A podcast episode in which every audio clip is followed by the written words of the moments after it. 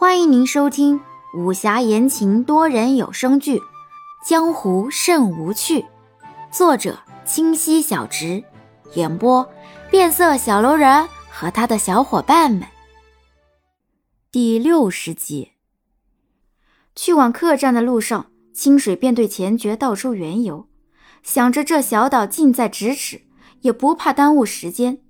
恰巧遇到这堪比神医的许二，不如试试能否治好那经脉。不能习武，也不要坏了身子。待治好了再上路，却是更好。广新兰忙点头，众人都望向钱爵。此人便是上回你说的那一灰尘的大夫。清水点头，依然接道：“是呀，我祖母也多亏了他，你试试吧。”钱爵道好，众人便开开心心回了客栈。就待夜半到来，去寻那许二。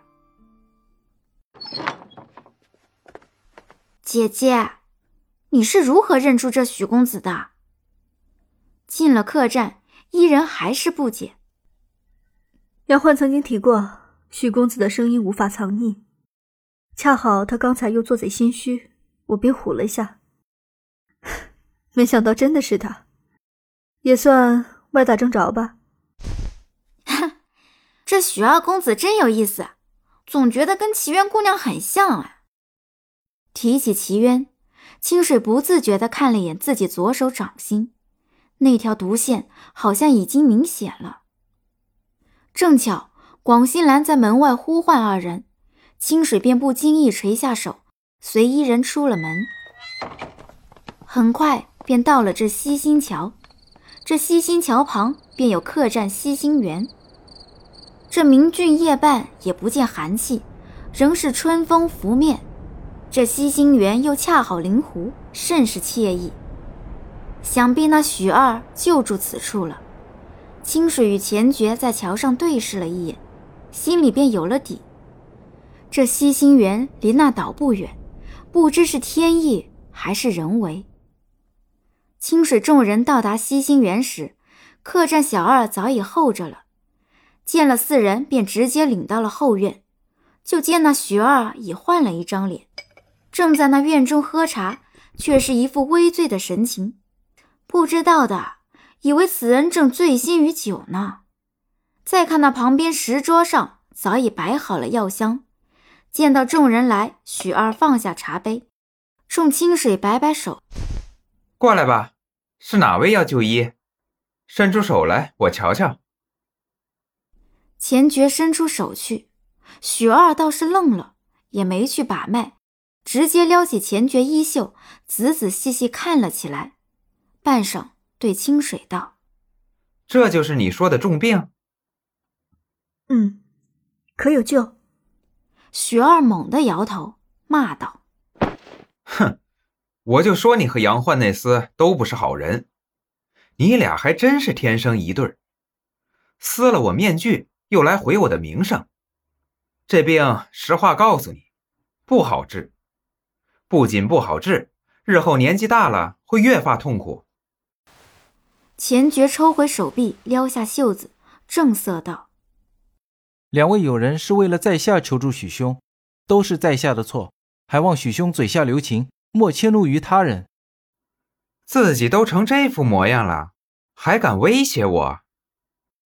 许公子是才说不好治，但能否告知如何能治好？在下的不好治，既真的很难治，除非你找到那本医书。什么医书？扁鹊医书，其中有提到那经脉之穴。相传最后一次出现是在那吴越国国主。钱流手里，后不知所踪。众人皆沉默。清水看了一眼许二，许公子，我们明人不说暗话，你想要什么，直说便是。但凡我们有的，一定会倾囊所出。这吴越国，我们是真的不知所往了。唉，这病我真的医不好。我也是听江湖传言，那医书上有着经脉之事。事已至此，你们还是另请高明吧。不送。说完要进屋歇息。广新兰忙伸手拦住他，道：“且慢，许公子。若是我们将那医书寻来，你有几成把握？”五成。还有五成，作何解释？还得看那医书属实多少。如何辨得真假？到时我自有法子。既然如此，那许大夫就先照那五成医治吧。除了岔子，我等也不会死缠烂打，毁公子名声的。此话一出，清水众人倒是微微一笑。那许二才知自己上了当，嘴硬道：“哼，到时候治坏了，可别赖在下。”这许大夫如此天真，真正好玩。只怕这并非他本意。走吧，明日再来。本集已播讲完毕，喜欢请右上角点击订阅关注哦。